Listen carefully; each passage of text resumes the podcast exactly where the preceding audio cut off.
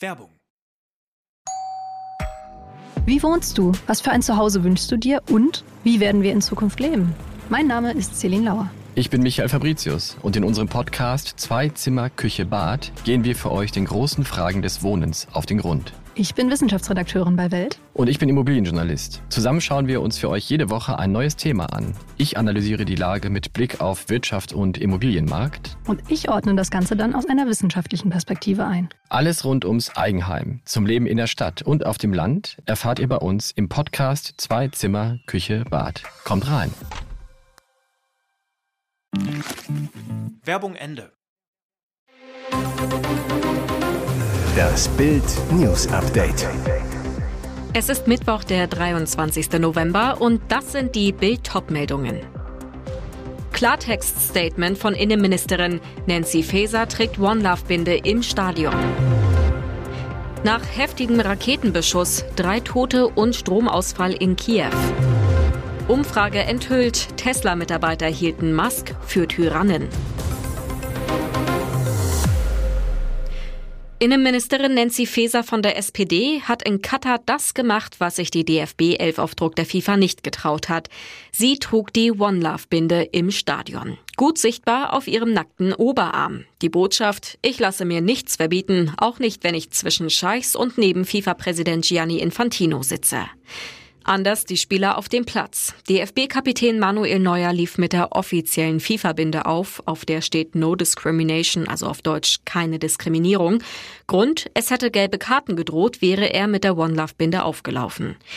Ein kleines Zeichen setzte die Nationalmannschaft aber doch. Beim Mannschaftsfoto vorm Anpfiff hielten sich alle Spieler die Hand vor dem Mund. Wohl eine Anspielung auf die Entscheidung der FIFA, die DFB-Präsident Bernd Neuendorf mundtot machte, indem sie die One Love Armbinde untersagt hatte. Ein stilles, mutloses Statement. Ministerin Faeser hatte schon gestern ihre Meinung zum FIFA-Verbot der One Love Binde gesagt. Faeser sagte Bild, die One Love Binde zu verbieten ist ein Riesenfehler der FIFA.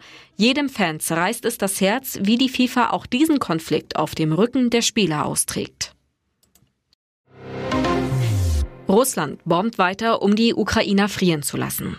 Schwere Explosionen erschütterten am Mittag die Hauptstadt Kiew. Bürgermeister Vitali Klitschko bestätigte auf Telegram, dass in mehreren Stadtteilen Explosionen zu hören waren und dass mindestens eine Rakete der Russen auch eine wichtige Infrastrukturanlage der Stadt traf. Drei Menschen starben bei dem Angriff, drei weitere wurden verletzt, wie die Kiewer Behörden mitteilen. Kurzzeitig fiel das Antennenfernsehen aus. Es gab stärkere Schwankungen im ohnehin angeschlagenen Stromnetz. Im ganzen Land wurde Luftalarm ausgelöst. Nach Bildinformationen gibt es in Kiew momentan keine normale Strom- und Wasserversorgung. Es wird mit Notschaltungen und Generatoren gearbeitet. Für die nächsten Tage werden große Probleme erwartet. Russland intensiviert den Raketenterror gegen die Zivilbevölkerung, seit es auf dem Schlachtfeld eine Niederlage nach der anderen einsteckt. Insbesondere nach dem demütigenden Rückzug aus Cherson greift Kriegstyrann Putin vermehrt auf diesen Hebel zurück.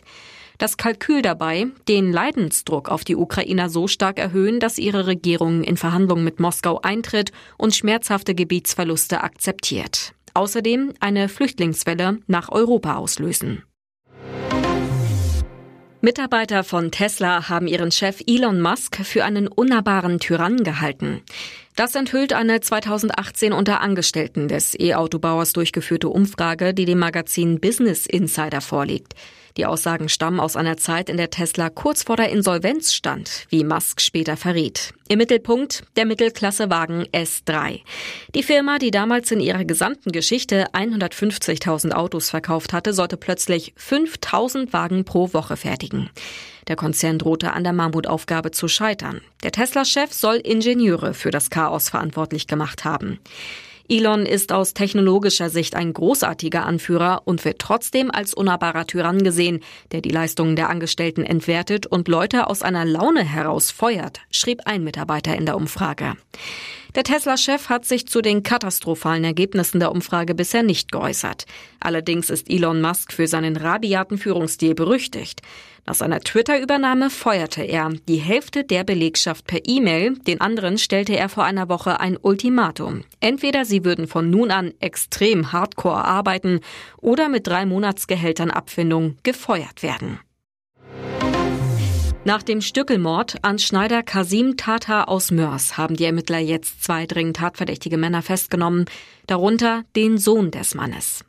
Tata war im September aus einem Türkei-Urlaub zurückgekehrt, doch sein Laden an der Homberger Straße in Mörs-Scherpenberg blieb zu. Besorgte Kunden riefen die Polizei. Die Mordkommission sicherte schließlich blutige Spuren, die nur ein Tötungsdelikt als Erklärung zuließen. Nach akribischen Ermittlungen durchsuchten die Beamten am 21. November vier Wohnanschriften und ein Ladenlokal. Noch am selben Tag nahmen Ermittler dann den 20-jährigen Sohn des Ermordeten fest. Er steht ebenso unter dringendem Mordverdacht wie auch ein Bekannter, der ebenfalls festgenommen wurde. Jetzt sitzen also beide Männer wegen des Verdachts des gemeinschaftlichen Mordes in Untersuchungshaft. Die Polizisten ermitteln nun, ob weitere Menschen in dem Mord oder die Beseitigung des Leichnams verwickelt waren. Wo sich die Leiche des Schneiders befindet, darauf gibt es laut Polizei weiterhin keine Hinweise. Befruchtete Eizellen von 1992 jetzt als Zwillinge geboren. Wir sind schon 30 Jahre alt. Sie wurden am 31. Oktober 2022 geboren, doch sie hätten genauso gut im selben Jahr zur Welt kommen können wie Miley Cyrus oder als Bill Clinton zum 42. US-Präsidenten gewählt wurde. Denn die neugeborenen Zwillinge Lydia und Timothy Ridgway sind aus knapp 30 Jahre alten Embryonen entstanden. Sie sind exakt 29 Jahre und 10 Monate alt. Ihre Eltern Philip und Rachel haben schon vier Kids. Naomi, Joshua, Eliora und Miriam. Doch sie wollten noch mehr. Die Adoption eines schon lebenden Kinds kam für die beiden Christen nicht in Frage. Sie entschieden sich deshalb für schon befruchtete Embryos und wandten sich an das nationale Embryospendenzentrum mit Sitz in Knoxville im US-Bundesstaat Tennessee. Dorthin werden eingefrorene Embryos gegeben, die, aus welchen Gründen auch immer, niemand mehr möchte.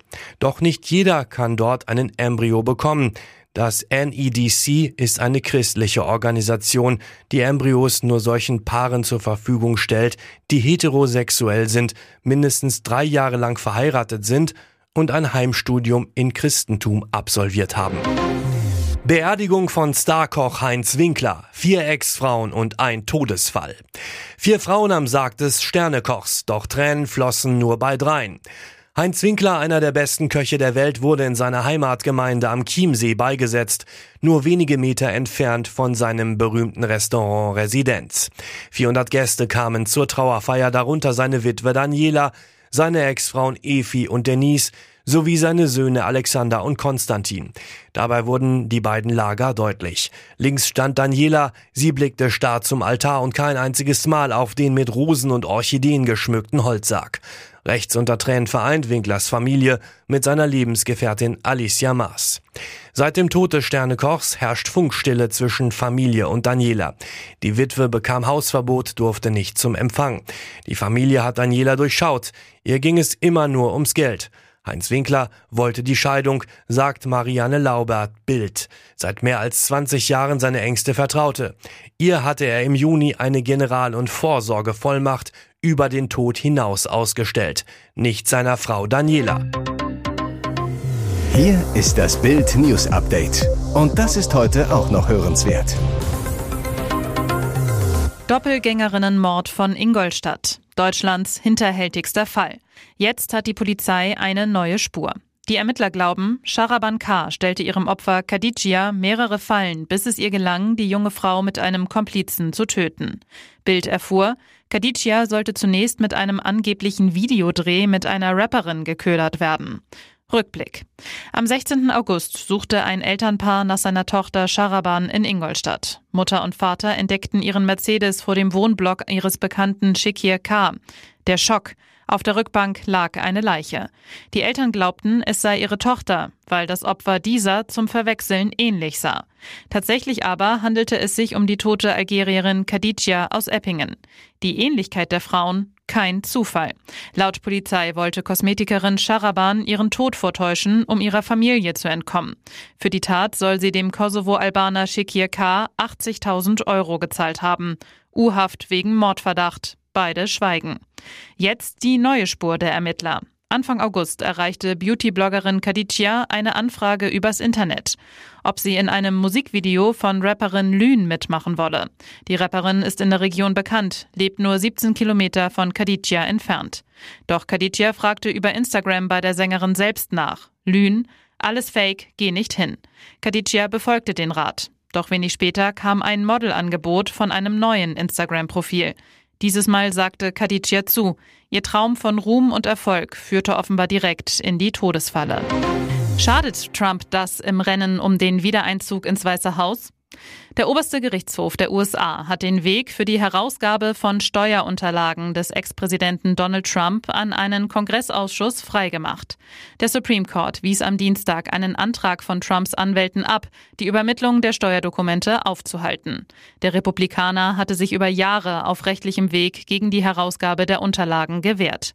Jetzt scheiterte er vor dem höchsten Gericht des Landes. Entgegen der üblichen Gepflogenheiten in den USA hatte der Immobilienunternehmer Trump seine Steuererklärungen weder als Präsidentschaftskandidat noch nach seinem Einzug ins Weiße Haus öffentlich gemacht. Trump war der erste Präsident seit Richard Nixon, der die Offenlegung verweigerte. Das führte zu Spekulationen, er habe etwas zu verbergen.